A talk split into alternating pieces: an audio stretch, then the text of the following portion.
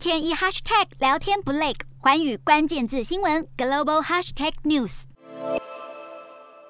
与乌克兰总统泽伦斯基站一排合照。波兰总统和波罗的海三国元首在四月一起访问乌克兰。不过这一趟行程原本应该还有德国总统施坦迈尔。外传他会被拒访，就是因为过往的亲俄立场。不过乌克兰的这个举动却引起德国政坛反弹，甚至总理肖兹表态，在施坦迈尔造访乌克兰前，他也不会去这个被俄罗斯战火蹂躏的国家。两国外交关系瞬间降到冰点。如今为了修复外交裂痕，乌克兰方决定释出善意，邀请施坦迈尔与肖兹前往乌国访问。对此，肖兹回应，外交部长贝尔伯克很快就会造访乌克兰。另外，肖兹与美国总统拜登通过电话表示，两人都同意不会承认俄国得到乌克兰任何领土。